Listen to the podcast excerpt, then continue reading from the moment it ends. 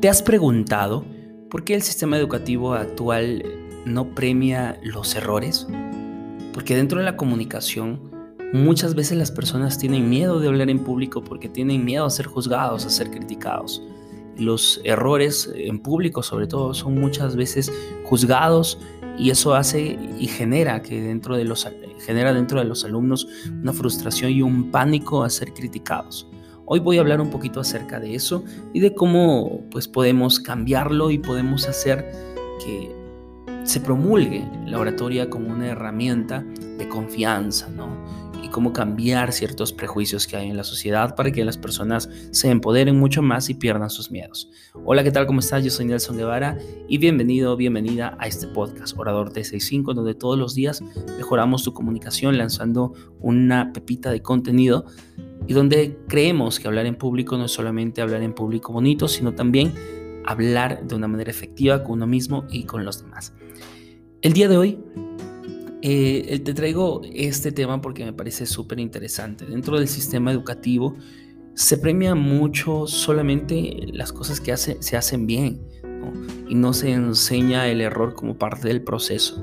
Y esto es algo fundamental porque de alguna manera del error es donde más aprendizajes hay. El otro día vi un ejemplo en donde se colocaban cuatro, eh, no, cinco operaciones matemáticas e intencionalmente una de ellas era incorrecta. Y en el momento que se presentó esta, estas operaciones, las personas automáticamente se enfocaron en el error y no en las otras cuatro que había hecho bien. Es porque en el sistema educativo nos han enseñado a eso, ¿no? a, enfocarse solo en los errores, eh, en ver mal a los errores. Y no es así, sobre todo en la comunicación, eh, un orador se basa, está hecho de sus errores. Mi, mi primera conferencia que di no fue la mejor, fue hasta diría yo un fracaso. Y de eso se va aprendiendo. Hemos dicho bastantes veces muchas incoherencias en público y de eso se aprende ha habido muchos errores con respecto a diferentes elementos comunicativos que puede haber y eso es parte del proceso. Porque yo siempre hablo con mis alumnos y les digo, es mejor hecho que perfecto, porque entiendo que ese hecho que pueden, esa acción que pueden realizar, les va a hacer, les va a dar tiempo de práctica que te ayudará a pulir cada vez más tu mensaje. Por ejemplo, hoy día tuve una, una un congreso internacional de oratoria en donde di una ponencia y conté parte de mi historia. Pero esta historia fue puliéndose a través del tiempo.